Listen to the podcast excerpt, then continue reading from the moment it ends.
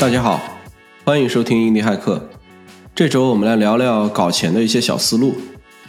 呃，超级个体赚钱的话，一般模式有这么几种：一种是广告，然后产品销售、订阅服务、顾问，就大致有这么几种啊。顾问这种模式，它底层的商业逻辑其实就是人天单价，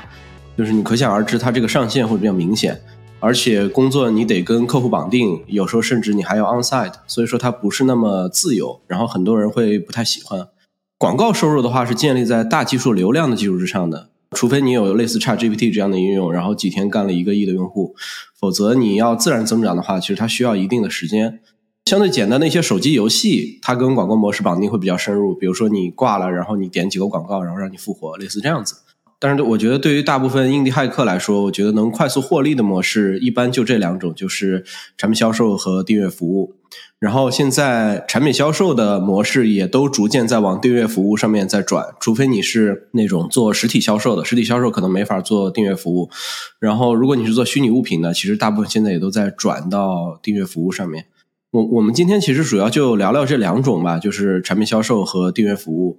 呃，然后上期其实我们也聊了跟大厂相关的一些事儿，就是大厂的员工，我们希望说大家也都可以看看自己的小生意。然后我们今天也都聊一聊这些方面。我不知道龟龟有没有有一些跟大厂相关的一些故事之类的。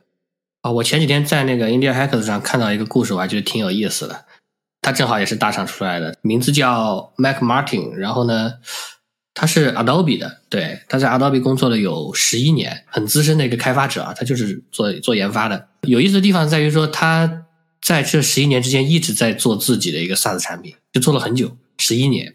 然后呢，到了某一个时间点，他觉得说，哎，我我可以了，我觉得再有两周时间，我就可以浪去这个生意了，他就辞职开始全职搞。一开始特别有激情，但是他第一个产品失败了，我可以先先说一下结论，他第一个产品失败了。然后发生了什么事情呢？就是。他每一周都在告诉自己说：“哎，我再做一周，我这个产品就 ready 了；我再做一周，我这个产品就 ready 了。”他就一直陷入一个这样的循环里面。然后他他也做过一些营销的动作，比如说去发一些冷邮件。按他自己的原话意思就是说：“我有做过一些，就是基本上没有太做。”然后呢，他在两年的时间里面收获了一个付费客户。就是他没有说他自己 build 的产品是什么，他主要讲的就是他这个失败的故事。那其实这里面给我感触的点是。他犯的一个错误是很多我们这样的研发出身的人去 build 自己的那个小生意的时候都会犯的一个错，就是我们以为自己在 build 我们的小生意，但实际上我们做的和在大公司里面是没有区别的。我们仍然在 build 一个软件，因为 build 一个软件是我们最擅长，而且也是我们最乐在其中的事情。就它在我们舒适圈之内，然后我们作为开发者，我们又总是能看到这个软件的不足之处。而且很多时候我们看到的都不是这个软件本身它的功能的不足之处，我们可能就说啊，觉得说它性能不够好啊，对吧？觉得说它那个占用太多了，成本比较高啊，然后我们就一天到晚在干这个事儿，就进一步的会说服我们自己沉迷到改进这个软件产品这件事情里面。我相信你们可以理解这种感觉，对吧？很很自然的一件事情，就是你感觉说。你从大厂出来了，我去做 India Hacker 了，我去 build 自己的 business 了，我好像跳出了舒适圈。但实际上，你在这个事情里面，你还是停留在自己的舒适圈里面。我理解它不是一种说我忽略了去做营销这件事情，它本质上是还是一种逃避，是因为我一直沉迷在我自己擅长的事情里面，从而去逃避我自己不擅长的事情，比如说营销和市场。然后说到这里呢，有一个相反的故事可以提一下，这个故事。的主角不知道叫什么名字啊，他只有只有一个网名，也是在 India Hackers 上分享的。他他是完全没有任何开发经验的一个人啊，然后呢，他就想尝试一下，所以他就参加了一个 GPT 的挑战。这个挑战的目的就是目标是说尝试用 GPT 四去赚一些兼职的钱。然后他就给自己定了一个目标，说我每天用 GPT 四的帮助啊，再加上那个一些 No Code 的产品，比如说 Bubble，去做一个小东西。啊，不管是 App 也好，Web 也好，Game 也好，什么东西都可以。他给自己定的目标就是每天做一个。你可以想象一下嘛，对吧？一天一个产品，你不管它质量好不好，其实质量肯定也是不好的，毕竟它是零基础嘛。我而且我们也知道 GPT 四写的代码，说句实话，质量都不怎么样，经常出问题。但不说不管质量好不好，这东西一定复杂不了啊，也一定很不完善。你只有一天时间，但是呢，他从其中一个小东西上赚到了一万三千刀。啊，而前面那个主角那个 Mac，他两年时间收获了一个客户，赚了一百刀。然后他这个赚了一万三千刀这个小东西是个什么玩意儿？其实挺简单的一个东西，其实它是一个 Mac OS 的 App，它的作用就是你在任何输入框里面打一个斜杠 GPT 空格，然后打上你的提示词，然后敲回车，它就会去调用 GPT，把 GPT 的 answer 给你贴到这个聊天框里面啊，这个输入框里面，就这么一个东西，赚了一万三千刀。所以实际上对比这两个故事，我们可以看到，其实技术力并不是最重要的。而且你这个产品做的多完善、多复杂，也不是最重要的。重要的是你去找到了一个点，它可能是一个需求点，也可能是一个热点，然后呢，尽快的完成一个 MVP，并让有同样需求的人知道它，这个就很重要。然后故事到这里还没讲完，很有意思啊。Mac 这个故事是发生在一三年的，然后他抛抛在那个 India Hackers 上是今年的事情，然后我就很好奇，为什么他今今年了，十年过去了，突然来剖这个故事啊？我就跑去翻他的推 r 让你们猜他怎么着？就有一个惊天大反转，就是他没有停下来，他完全没有停下来，他一直一直在尝试啊，从那个一三年到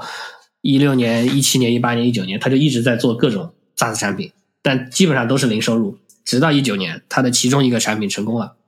然后这个产品 MRR 一直到二零年一直冲到了六万刀啊，这是很高的一个 MRR。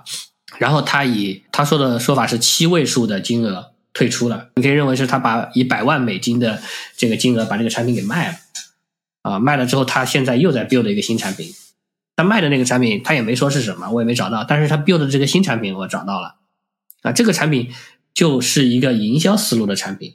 而且它本身 build 的产品已经冲着那个营销方向去了，啊，它是一个帮助用户在 LinkedIn 上增加曝光和进行互动的。啊，帮助用户去在 LinkedIn 上去去去营销自己的形象，或者说去管理自己的企业在 LinkedIn 上的形象和候选人的互动的，是一个这样的产品。而且他还自己开了一个课，就是说，哎，我自己可以从失败到把自己的产品卖到七位数，你们也可以啊，来听听我是怎么怎么干的。当然，他做了一个这个卖课的事情，不过那个卖课的目前看是免费的，而且他卖课的目的主要是为了给他的这个新的。产品啊，这个 LinkedIn 的这个营销平台去导流的啊，是一个这样的哥们儿，我觉得特别有意思。就是他一开始犯的那个错误，但他没有没有放弃，他一直一直一直做，然后最后得到了一个我觉得是非常成功的一个结果。他肯定从这里面学到了蛮多东西的啊。我不我不知道一下听听完这个故事有没有什么感触？我觉得我自己哈觉得那个，特别是那个去挑战 GPT 的那个哥们儿，我觉得真的这哥们儿。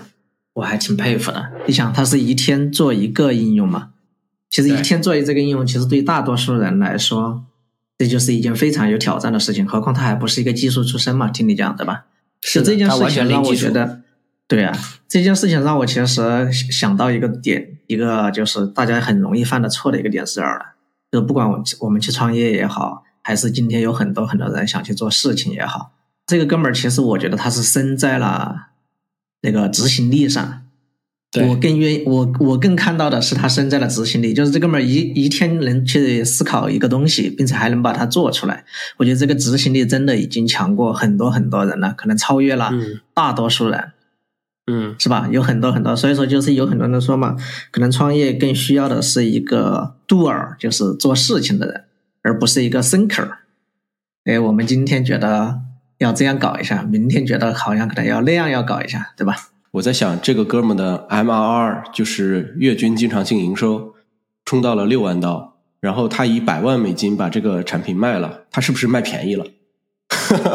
对，感觉是啊，但是不确定，就是也可能他在思考这个问题啊。MRR 到六万刀的话，理论上它的我们就算它乘以十二，就七十二万刀一年嘛。然后一年的话就是 ARR。是七十二万刀，七十二万刀的话，如果它乘以十倍的 PS 的话，它应该卖七百万美金。是的，如果他只说了七位数，他只说了七位数，他没说，对他没说到底是多少钱，也可能七位数那不止，不一定是百万吗？对，不一定是一百万，对吧？对啊，对对，不一定是一百万。所以，所以我觉得这个就很成功了，嗯。然后我觉得他把这个产品如果卖到了五百万美金往上，或者说五百万美金左右的话，然后还在继续 build，我觉得这个哥们儿挺值得敬佩的。大家持续不断的在在干活嘛，对吧？对，就就大家觉得说这个事儿就是创造这件事儿很快乐。对，嗯，五百万美金的，话，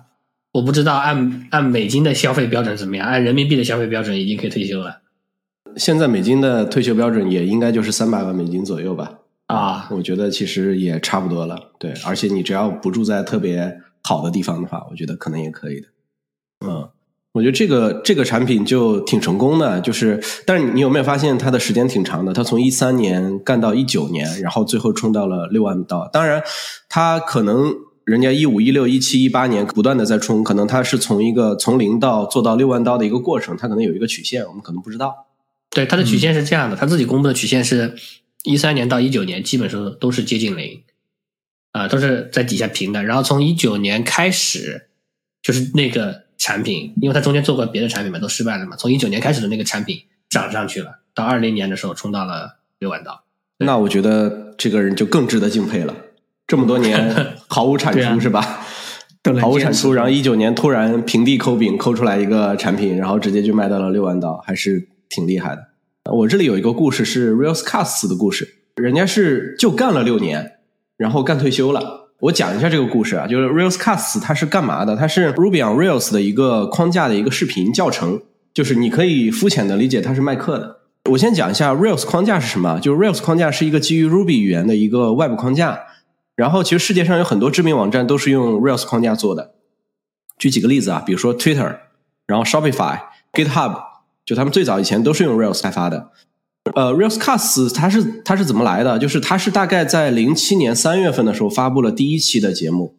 然后到一三年停更的，每周都在更，从来没有断过。然后发布了四百一十六期的视频教程，就是坚持了四百多期。我不知道我们的 Podcast 能不能坚持四百一十六期。他发了两百多期的免费视频之后，就是他一开始全部都是免费的，发了两百多期免费视频之后，一一年十月份的时候发布了 Pro 的计划，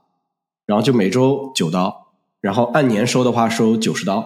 你如果你付了这个九十刀的价格的话，然后你就会额外得到一个 Pro 版本的视频，就相当于说，他这一周你如果是 Pro 的话，你会得到两个视频；如果你是免费版的话，你就只有一个视频。所以说我算了一下，就是它一年大概五十二周嘛，五十二周的话，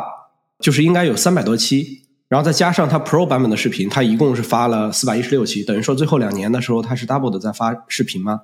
后来他到一三年之后，他就停更了嘛。停更之后，因为他很久都没有更新了，所以一七年七月份的时候，他把所有 Pro 视频都免费了。啊，当然这个时候其实 Rails 的框架也已经往前进展了很多了嘛，所以它视它视频里边很多可能都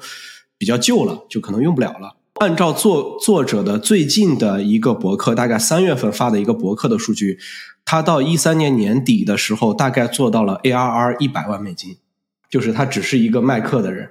他自己发的，他说做他做到了 ARR 一百万美金。就这个项目，它听起来是一个挺老的项目啊，因为它其实周期是在零七年到一三年嘛，听起来是一个很老的项目。然后今天为什么想讲这个事儿，是因为就这个人他其实你可以认为他是卖课成功的鼻祖，他在这个周期里边他卖课其实卖的特别成功。再一个就是他在三月份今年做了一个 Real Scars 的一个回顾系列，他自己做了一个博客，做了一个这个回顾系列。在这个回顾系列里边，他说他的回顾有三个部分，只不过今天到今天他只发了一个部分，今天就讲的是他这一个部分的故事。他如果后续还有补充的话，我们可以再跟踪。我觉得这个东西就特别成功。他一个卖课的，如果他按年化是九十刀的话，相当于他卖了大概一万多个用户。如果都是按年费的，所以说一万多个用户就支撑了他大概年化一百万美金啊。所以说我觉得这个事儿也挺夸张的。我今天大概讲一下这哥们儿的一个路径啊，我觉得这个路径也挺有意思的。他一开始是怎么回事？他是大概零五年的时候。他爸有一个网站比较老了，他爸也是一个老板啊，但是那个网站以前是用 PHP 写的，后来他就在网上去找说，哎，这个 PHP 写起来真的是难受啊。当然 PHP 是全世界最好的编程语言啊，我们只是讲他的说法。然后他说 PHP 的这个这个东西特别难受，然后能不能找一个更好的解决方案？他就在网上找，突然发现了一个 Ruby 社区。就在里边找，哎，发现有一个哥们儿叫 DHH 的，他在社区里面发了一个 Ruby on Rails 的一个框架，他就想去试，他想去是，但是因为 Rails 它一开始的时候就是 Rails new 嘛，然后 new 的时候它会生成一系列的配置，然后文件之类乱七八糟的，就是那个东西不是他熟悉的格式，因为我们以往都是没有脚手架这个东西的时候，大家都是从零开始，先先写一个文件，然后自己加、自己加、自己加。但是在 Rails 的这个框架里边，一开始它就给了你很多的约定。这个约定里边就会有说，比如说，哎，我们的文件一定要放在 App 目录里边，我一定有一个什么 config 点 ru 文件是给你启动 server 的，然后一定有一个 views 文件夹，然后怎么怎么着，怎么怎么着，它里边有一系列的。一旦你把文件放到了这个文件夹里边，我就会有一一定的默认的一些配置啊等等一些东西就会产生。因为一开始大家在接触这个概念的时候，我相信很多人可能第一开始都会这样，就是他觉得说这个东西有很多的隐含约定，就是我可能不太知道。嗯，所以说很多人一开始会不适应。当你真正的接触进来之后，你会发现这些约定它能大幅提升你的生产力啊！就是就是大家一旦认同跟默认了这个约定之后，所有人都有这个脑子里面都有这个概念哦，这个约定是这是这么回事儿，是这么用的，它会大幅提升你的生产力啊！所以说他在这个过程里边，他经历过两次，第一次是他觉得我操，这这东西是个啥玩意儿，他就用了一下，生成了一下之后，然后就放弃了。又没过多久，大概过了半个月到一个月吧，他又再次用了一下，用了一下之后，然后他就觉得说，哇，这个东西简直太棒了啊！他终于理解这个东西了，他以前不太理解。他说为什么有这么多约定？然后这个约定到底是啥？他不太理解。后来他就慢慢理解了，理解之后，他就逐渐在这个社区里边找到了一些归属感。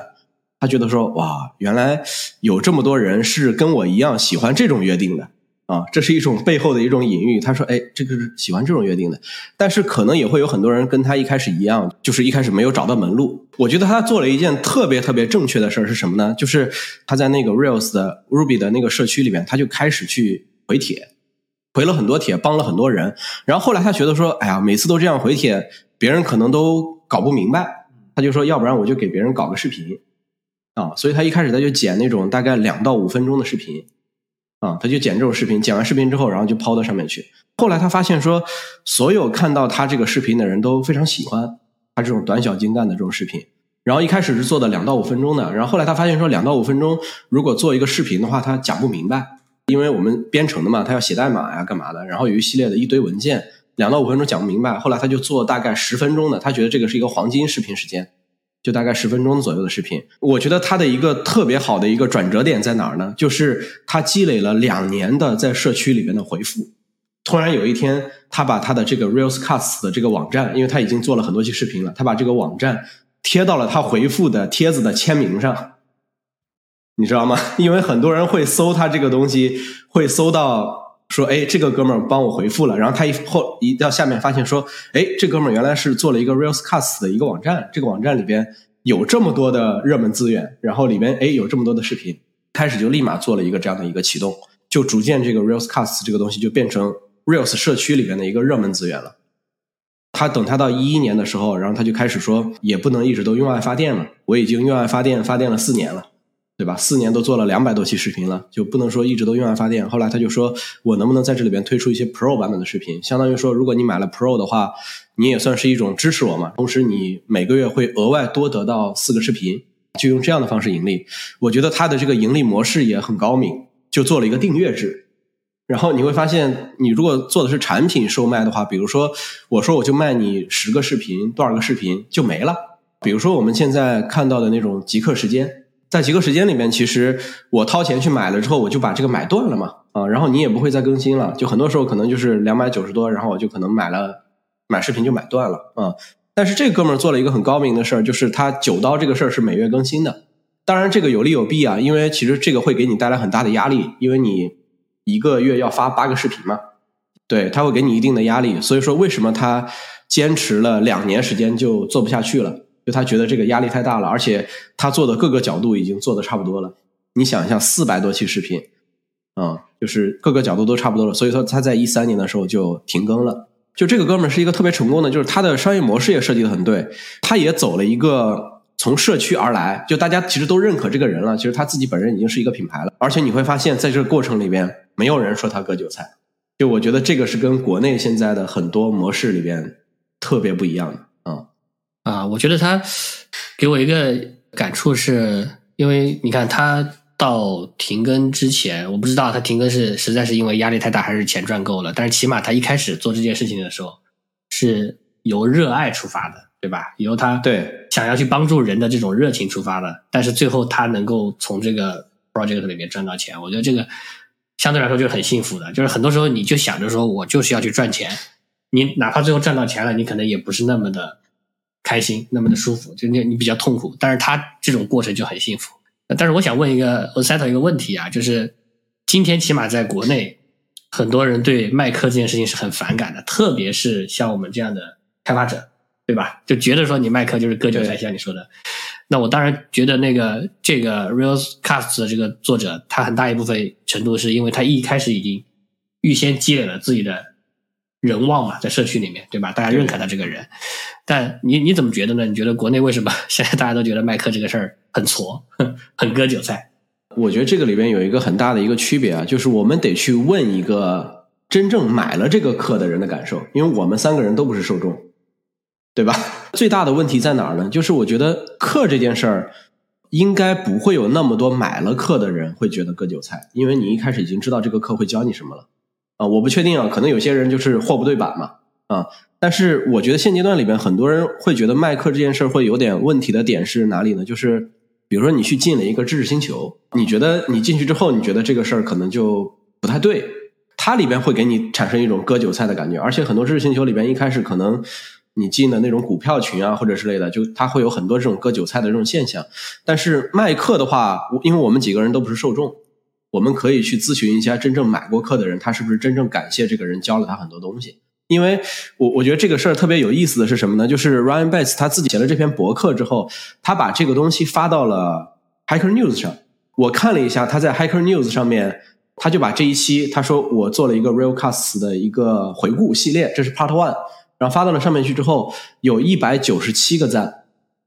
然后有三十八条回复。我把回复基本上从头到尾全看了一遍，所有的回复都是在感谢他，说因为我看了你的 Railscast，我找到了工作啊，因为我看了你的 Railscast，我才喜欢上了 Ruby，喜欢上了 Rails。就我觉得这件事儿就是一件很成功的事儿，因为我觉得不在乎外人怎么评价吧，就是你帮到了别人，别人发自内心的感谢你。我觉得这件事儿对于你自己内心而而言就足够了，而且我从来不认为说你做帮助别人的事儿就一定要是免费的。我觉得免费这件事儿一定长久不了。我觉得 Ryan Bates 他自己做了四年的免费，已经屹立超群了。我觉得最后他即使收钱了，完完全转成收费的了，我觉得也不会有人骂他的。呃，我自己觉得啊，就是还是由我们真正买过课的人来评价吧。如果说他自己课的课程的下面全部都是恶评，那我觉得割韭菜就割韭菜了。对，而且我觉得实际上，如果你去发这些东西的时候，本身其实是你也自己在学习到了这些东西。那你可以想一下，就是你自己学习到的，肯定也会有人不会，所以他也可以学习到东西，是真正能够帮助到别人的。但是如果你在发的时候，你就知道说，哎，我这个东西其实就是网上随便搜集一下信息，很肤浅的一个东西，我就是取个标题党的名字出来，那就明显是带着割韭菜的意图了。对，而且特别从我们这样的人的角度来看，因为我们会觉得收集信息相对来说是比较简单的，但实际上还有大量的人，他们要么就是比如说缺乏收集信息的途径，要么就是对于信息做进一步深度分析的时候缺乏相关的知识背景，他们其实需要这些帮助他们学习的东西的。对，只能说我们确实不是目标受众。对，还有一个点就是，因为我们自己本身是程序员嘛，或者我们本身是技术人员嘛，我们自己在这个过程里面，我们觉得说自己不是受众，然后可能就怎么怎么着，怎么怎么着。但是我们往往会因为这样子看到别人赚钱了，他可能也是一种嫉妒，可能也是一种怎么样的，觉得类似有这种心理状态在。这个过程里面会有一个什么问题呢？就是我们从技术的角度，我们会觉得说这个事儿还感觉挺 low 的，因为我自己感觉我也能做嘛。但是你从商业的角度，你是不一定能圈到这么多人的。就是他从生意的角度，人家是非常非常成功的。就是我们应该从换一个角度去看这个问题，就为什么他卖课，或者说为什么他干这个事儿卖了这么多？我觉得这个事儿是你应该去思考的，是不是说他在营销这一侧里边特别有自己的能力啊？或者说他人家以前就是有特别有声望的啊？或者说人家以前就是像 Ryan Bates 一样，在某个地方建立了特别深厚的声望，或者说人家本身就是在这个过程里面，然后他营销的手段特别强，然后他自己特别能特别会起标题，然后内容也不差。啊，就我们得去思考一下这方面的问题，而不是说去说，哎，原来他也在卖课，就是我们老一眼就看到他的本质，说啊，他就是卖课的，他就是教了别人一个特别简单的一个东西，我们可能一眼会看到这个东西，但是你没有看到说他运作这个卖课这件事儿的时候，除了这个内容之外的周边的很多事儿，我们讲说设计、营销、销售这些东西，他是怎么做的？我们可能没有看到这些方面，我这些方面也是值得我们去学习的。没错，其实现在喷那些卖课的呀，或者说大家都吐槽觉得大家是在割韭菜的人，其实很多时候不是用户。因为我最近也在网上看了很多有些社区大家在讨论的关于卖课的这个话题嘛，其实发现下面的很多用户的评论里面，就真正的买了那个课或者加，比如以知识星球为例啊，或者极客时间那些用户，其实他们很多还是觉得这门课对他是有帮助的，至少他们是起于一个非常中立的态度。没有明确的说，哎，我自己被割韭菜，觉得还反正都还挺认可那个麦克的那个课程的。但是相反的，很多有非常尖锐的声音的人都是同行，哎，都觉得说，比如同所谓的同行，不是说也是在卖课的人哈，而是类似于说大家都是搞技术的，对吧？你你就去随便搞了一个 Chat GPT 的课程，好像就是从网上收集了很多很多的资料，这都能赚到很多很多的钱。是吧？就像刚才赛特说的，确实也有一定的眼红的程度啊，或者之类的东西在里面。对，很多时候是处于还第二的一个角度，肯定都是觉得这个东西的技术含量真的是太差太差了。好像我们平时的所有人的出发点都是以技术为目标嘛，好像觉得你有那个技术，你讲了那么多天花乱坠的东西，你为什么不去做一个东西出来证明你自己？这就像我们平时写代码里面经常说的 “show me your code”。你不要逼逼，你就给我看你的代码就得了。你拿不出代码，你就 哎没有发言权。所以这也是我们其实很多时候不喜欢咨询那个角角色，对吧？我们不喜欢咨询，不喜欢顾问，就觉得这一帮人就只会嘴上功夫嘛，对吧？不能 show me your code，对吧？所以很多时候就是出于这种心理。确实，我觉得技术，反正国内的技术氛围，但海外是不是也是一样的哈？这个其实我们不是特别清楚，因为没有融入到那个圈子的文化里面去。还感受不了这种圈子文化的感觉，但是在国内这个文化确实其实是有一定的问题的。可能这种 “show me your code” 的理念，你不要说很多其他的东西，可能在某些方面也是存在问题的。除了你的代码，其实还有很多很多的方面，对吧？很多很多，其实在那些方面，对更重要。往往在卖课呀，或者很多商业层面，对。感觉很多时候我们开发者就是太看重自己了，觉得自己掌握了一项。特别牛逼的改变世界的技能，实际上，你要是说的难听一点，你跟那些钳工、焊工有什么区别，对吧？修密有焊缝啊，你这个焊缝焊的特别漂亮，对吧？实际上，重要的是是这个，你能不能 build 一个大楼，不是你能不能把这条缝焊好。但是我觉得确实哈，一个人他特别的崇尚技术，就是说崇尚写代码，喜欢写代码，崇尚技术这件事情，他能够用技术真的去给他 build 出一个产品。同时也能让这个产品，不管你是在，比如说你在开源上做的很成功，或者说在商业层面做的很成功，也就是说你确实触达了很多很多的用户，我觉得这也是一种确实值得敬佩，也是一种你能够就说从写代码到最终取得用户价值，整个完整的链路你都跑完了，我觉得这其实是一种能力强，或者说是你很厉害、很牛逼的一个表现。对，也不是说你一定要去赚很多很多的钱。但是呢，你单纯只讨论那两行代码这件事情肯定是没有价值的，对，所以说其实只要你最终的用户价值能达成，对吧？当你自己可能不想赚钱吧，对吧？那也可以，对，你就去做纯开源软件嘛，就像我们之前聊的，你可以做很多的内库的开源软件给大家做贡献，用爱发电，但是你的用户就是超级多，那这种也是值值得人确实敬佩的。我觉得做技术的，如果你纯做技术就去做到这种层面就挺好的。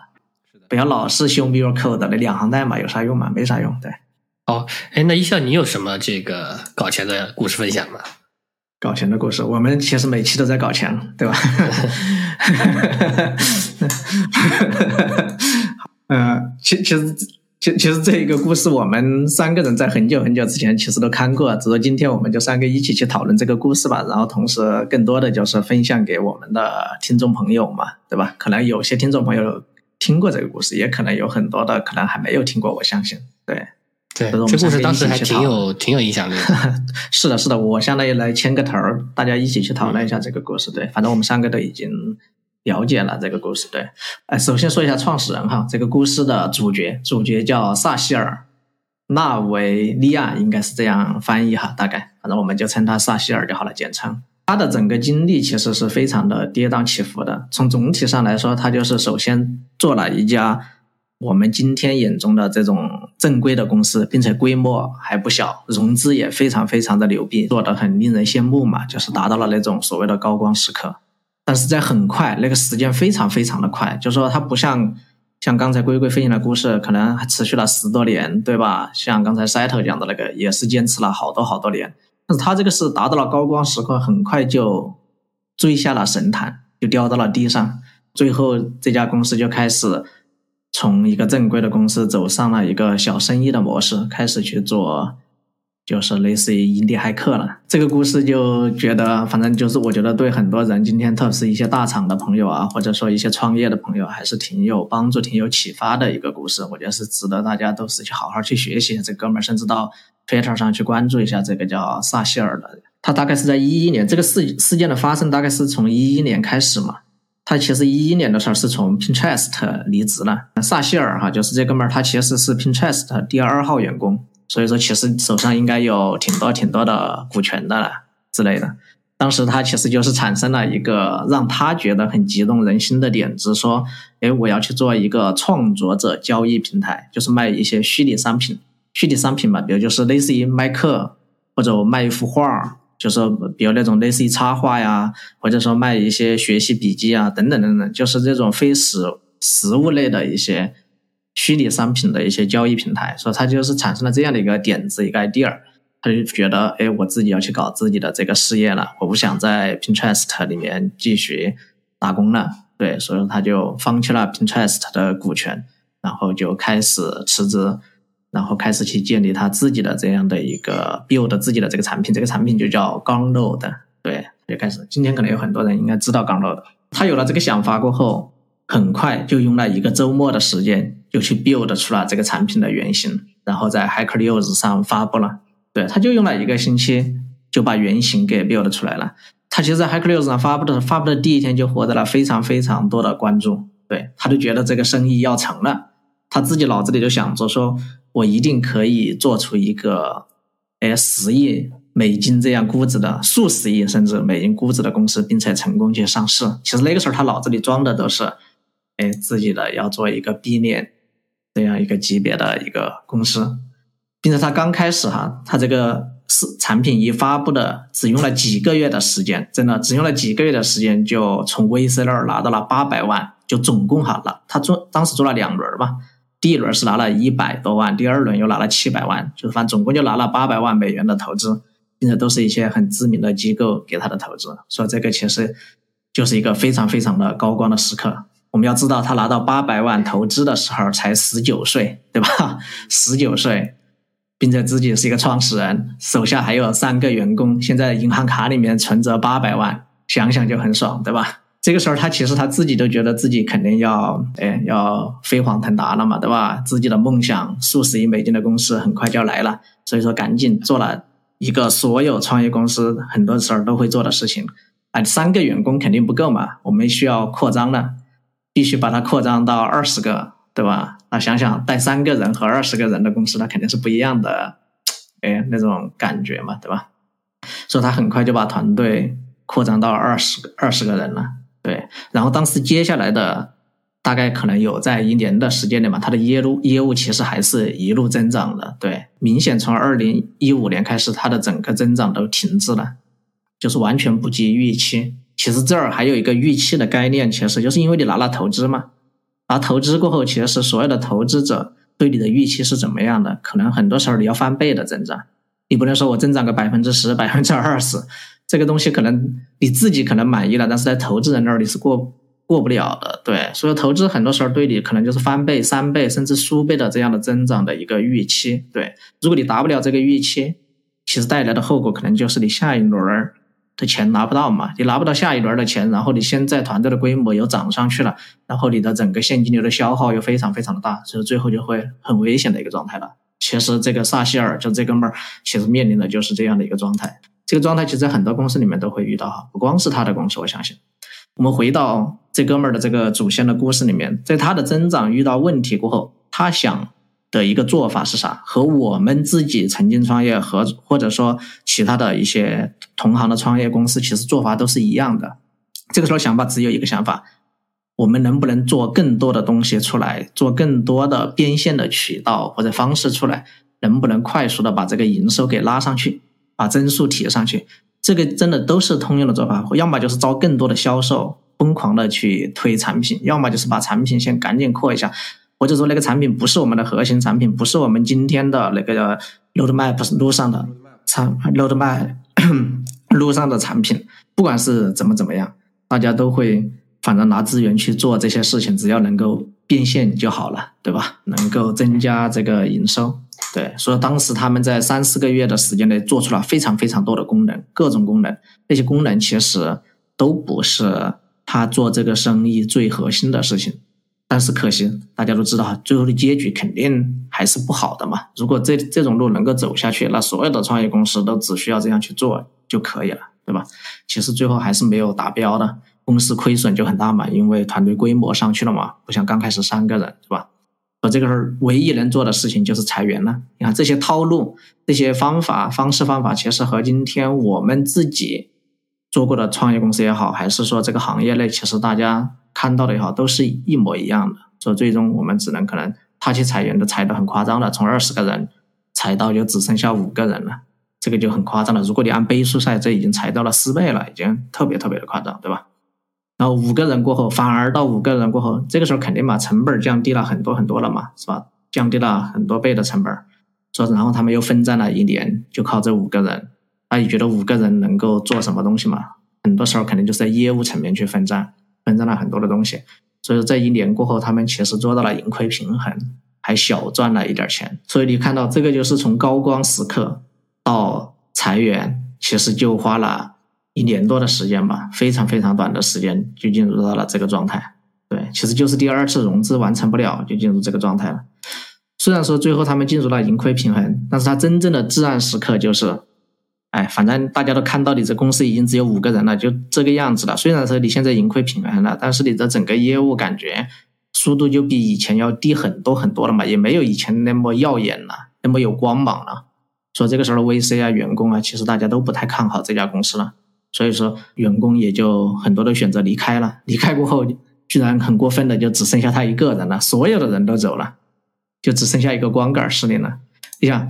只剩下这个创始人一个人过后，还好他自己是一个技术人员，我觉得他至少还可以运营他的，就是运维整个网站，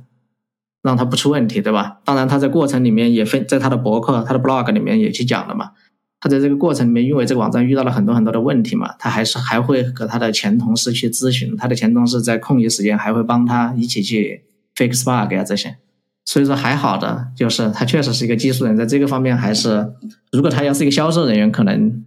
就直接就玩完了可能。然后他其实，在这一段里面，因为有非常非常一段时间的那个至暗时刻，就是状态非常非常的不好。因为只有一个人嘛，那有时候就工作很长时间，有时候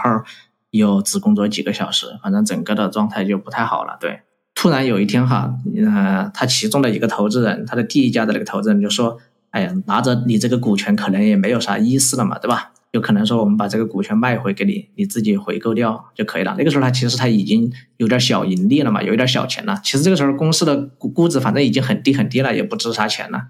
所以他就花了一个很小的钱，可能就把那些。股权买回来了，买回来过后，相当于这家公司又重新完全的回到他自己的手中了嘛？那他这个时候其实就觉得，哎，我为什么要去做一家大公司，而不是就是做一个小团队的生意？所以从这个时候开始，他又重新出发嘛，就叫说，哎，我能不能重新开始去 build 一个很小的团队，然后就是去做这个虚拟商品的交易平台，就像一个虚拟商品的淘宝嘛，对吧？国内有面包多这样的平台，其实都差不多的。接下来，他的整个状态就回到了整个佛系创业这件事情上了，就回到了今天真正做印地骇客这件事情。我觉得其实除了这几次这个跌宕起伏的过程哈，其实有几个点，我觉得他其实当时在博客里面提到有个点，就是关于大企业和小生意的价值思考这件事情。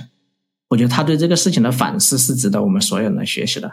这个意思是在哪儿呢？其实就和我们曾经在那个第三期里面去聊大平台和小而美的生意，我们曾经可能很多人把成功这件事情的定义总是和你的金钱挂钩，对吧？和你做的对这个世界的改变究竟有多大，总是和对和这件事情挂钩了。我们所有人眼里觉得一个人的成功是，哎，你像比尔盖茨，像马斯克。他们是很成功的，他们是很成功的，但是成功不只是这样一种情况，一一种模式，它应该是一个很多元化的表现，对吧？所以这件事情，我觉得是值得大家去思考的。然后另外一个就是关于融资扩大规模的问题嘛，这个就是一个老生常谈的话题了。其实所有的创业的人应该都懂，我觉得。但是有时候就是当你身在那个局中的时候，哎，你可能自己又又容易迷失。就觉得说我们把规模推得越来越大，可能是吧，跑得越来越快，对投资人、对自己、对这个社会各方面都是好的。但其实有时候也会反思自己嘛，就是。说实话，我和赛总算是有跟他比较类似的经历，对吧？我觉得其实当时看到 Gumroad 的这篇文章的时候，还是给我蛮大的触动的。心态的转变，我觉得是一种非常重要的时候。就是 Gumroad 的这篇文章，一定程度上促使我觉得说，没有必要真的说。个人上一定要非常非常成功，就是你怎么去找到一个自己的生意，然后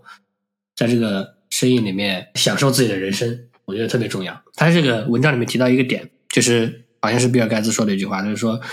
呃，你永远无法捕捉到你所有所有你创造的价值。那我去理解这个事情，我会觉得说，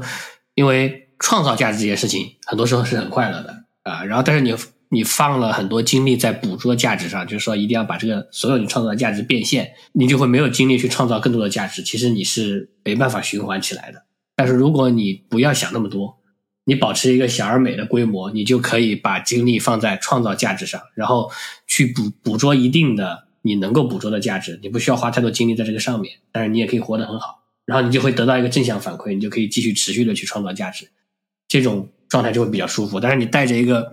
上百人的公司的时候，你需要创造的价值要，你需要捕捉的价值要能养活这么多人，那个时候你你会有的焦虑感，然后你要去为了捕捉价值这件事情做的很多事情，就像这篇就 Gamro 的故事里面讲的，他们在第一次融资和第二次融资之间去做的那一大堆东西，其实就是为了捕捉价值。对对，就是它是一个非常非常痛苦的过程，而且说句实话，我觉得他这里边做了一个非常非常正确的事情是。当他发现第二次融资无法成立的时候，在裁员的过程中，他们首先把公司做到了有一定的净利润，这个就把火种给保留下来了。哪怕后面所有的人都离开了，这个生意还可以持续下去。那他选择继续做这个生意，还是不做这个生意，这是他自己的选择。那当然，他坚持下来了，而且他的这种心态转变，让他成功的又把这个生意给 build 起来了。这是他做的可能是最对的一个选择，而且这里面其实他后面去 build 这个生意的时候，有一些东西还挺有意思的。一会儿我觉得赛头可以讲一讲，比如说他公开他的财务报表这个事情，对吧？是是，这儿我其实有一个，也有一个，还有个触动我的点哈。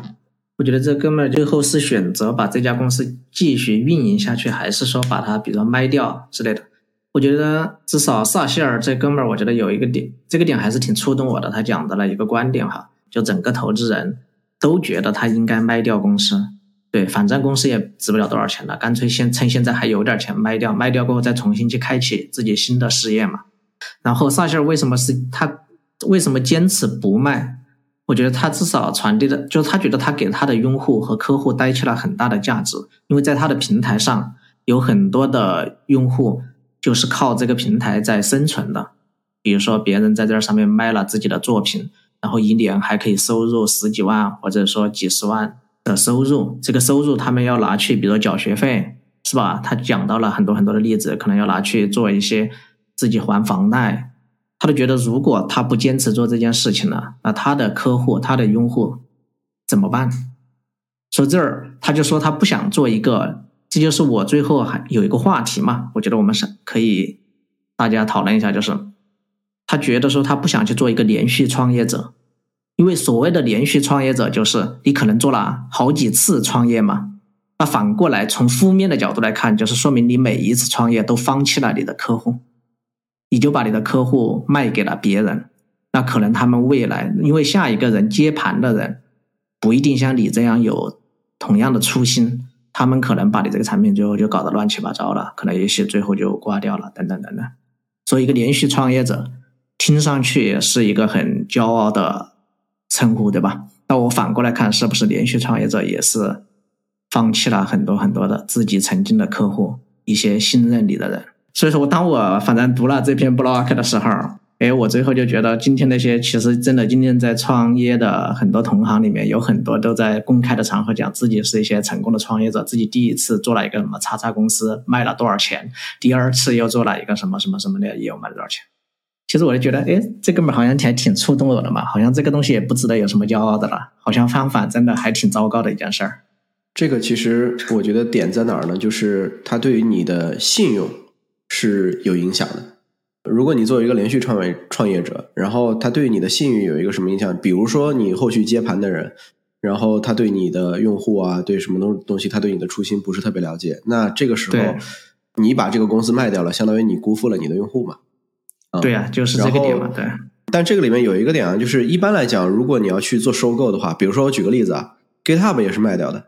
对，GitHub 卖给了微软嘛。但是我肉眼可见的，GitHub 自从卖给微软过后，它的功能比以前好用了特别特别多。对，就是以前感觉 GitHub 好久好久都没有什么新进展了。嗯，然后自从它卖给微软之后，第一步先把 Private repo 打开了，所有人都可以建 Private repo，因为以前的话。大家建 private repo 都会去 Bitbucket 或者去 GitLab 里面去建，对吧？自从它打开这个 private repo 之后，已经没有人选择别的平台了。对，然后你看他最近的这些什么 Copilot 呀之类的乱七八糟东西，就对吧？进展神速啊！就是跟微软一整合之后，还有像中间又做了那个 Workflow 嘛，以前也是没有 Workflow 的，上来之后做了 Workflow，然后又可以带动 Azure 的机器，对吧？因为 Workflow 要找地方跑嘛，然后又可以带动 Azure 的机器又。又就是大家协同啊之类的搞得特别好，我觉得这个里边还是要分嘛，就是能不能把平台托付给一个更值得信任的人？因为很多时候，比如说，我觉得 GitHub 就是到了一个什么程度啊？就是他自己本身在那个点上，我觉得他们自己的能力可能已经已经不足以带着那个平台继续往前走了。反倒我觉得卖掉可能是更好的。嗯，啊，是的，是的，我觉得这个是不太一样的。我借着这个话题再聊一下刚才我们提到的那个 Build in Public 的事儿。现在 Gumroad 其实它也在带起一个风潮，就是叫 Build in Public，在阳光中 build 啊，就类似于这样子，是什么意思啊？就是 Gumroad 会在自己的网站上面直接讲，说我这周卖了多少钱，他会直接讲。然后我刚才上网站里面看了一下，他上周卖了三百一十万美金。如果他每周都是这个额度的话，我算了一下，他大概一年的收入是一点六亿美金。一年的收入是这么多，但是它本身是一个抽佣制嘛？抽佣制它好像是抽百分之五还是百分之几，我忘记了。那它的盈利可能就有五百万美金啊，甚至可能我我我我我不确定具体的收入是多少，反正它是一个抽佣制啊。如果这个公司是一个很小规模的公司，那这家公司已经超级成功了。它为什么会成功啊？是因为它确实在这么久的时间里面没有放弃自己的用户，然后用户又开始人传人。对，啊，就导致它滚出来一个有相当规模的人群嘛。那这个相当规模的人群，对，然后这相当规模的人群里面，可能有一部分是艺术家，可能有一部分是什么的，对。然后那这个人群里面，人家都有固定的自己的一定的影响力，然后又以老带新啊干嘛的？你就可以认为他在我们县城的某一个地方开了一家店，啊，然后这家店有特别固定的受众，然后每年就是赚几十万。对的，对的。类比一个例子啊，人家就是一个固定的店铺啊，就这么多，然后就就我觉得过得就很好，嗯，就这件事儿也很重要，而且你也帮助了很多人，你的价值感是不会没有的，你不会说自己没有价值感，因为你发现说哦，原来大家在我的平台上面，我能帮很多人一年卖一点六亿的东西，嗯，我很有价值感，嗯，那这件事儿就是内心跟财务方面都得到了平衡，我觉得这件事儿就特别好，嗯。因为很多人要在这个平台上维持生计呢，说光是这一点，其实你都会觉得自己的用户价值做得很好了。已经。对，我觉得很多时候我们印地骇客除了追求钱之外，更多的要追求内心的那一种价值感。这个价值感可能就是说，你自己跟你自己帮助了别人也好，你干嘛了也好，你会觉得自己内心很平静啊，你不会觉得说我今天又骗钱了，我又干嘛了，对吧？自己每天过得提心吊胆的，就是追求一种内心的平静。然后这种。这种事情很多时候是就像 Ryan Bates 一样，他自己在 Hacker News 上发了那个东西之之后有好好几十个人回复说非常感谢你，那你不觉得说你这一辈子干了点好事儿吗？我们至少也是儒释道教育下来的，对吧？然后你也知道好人有好报，是吧？对，我们自己有这样的价值观嘛？我觉得有这样价值观的人，可能内心会追求这个事儿。是的，就像刚漏的，其实刚漏的那个就是萨希尔这哥们儿，他也说嘛，在他其实最自暗的时刻里面，其实这些用户给了他很大的鼓励嘛，比如说他自己。那些用户都没很，算也有一部分人选择了离开这个平台，可能确实人家生活超级困难嘛，需要去其他平台去完成自己的销售收入。但是有大多数的用户还是选择留下来跟他一起度过这个难关嘛，对吧？然后发展到最后，整个刚漏的其实已经感觉它带带来一种就是精神内核在在这在这个里面。那这些人其实不单纯是在做生意，彼此是一个交易的关系。他们更多的好像是把刚道的当成了一个社区平台，大家很信赖这儿。其实这种信任的关系，更多的就是来源于对萨希尔这个哥们儿这个人的信任。很多时候，因为他能够从这样艰难的一个情况，还能坚守住自己的这个初心，哎，陪着自己的客户走过来，所以这件事情是非常非常真的不容易的。如果他真的曾经放弃了这一帮人，可能。所以以后他做一个新的东西，可能所有的人也不太会，就觉得那个人曾经都已经失败了，下一个还是可能大概率还是会失败。好的，那不扯那么多了，我们本期节目就先到这儿吧。呃，然后如果大家还有一些自己的硬地骇客故事，或者说希望听我们跟谁交流的话，也欢迎在下方给我们留言啊。当然自己有啥问题也可以跟我们聊，我们回复都特别用心。好的，本期就先到这儿，大家再见。好，拜拜。好，再见。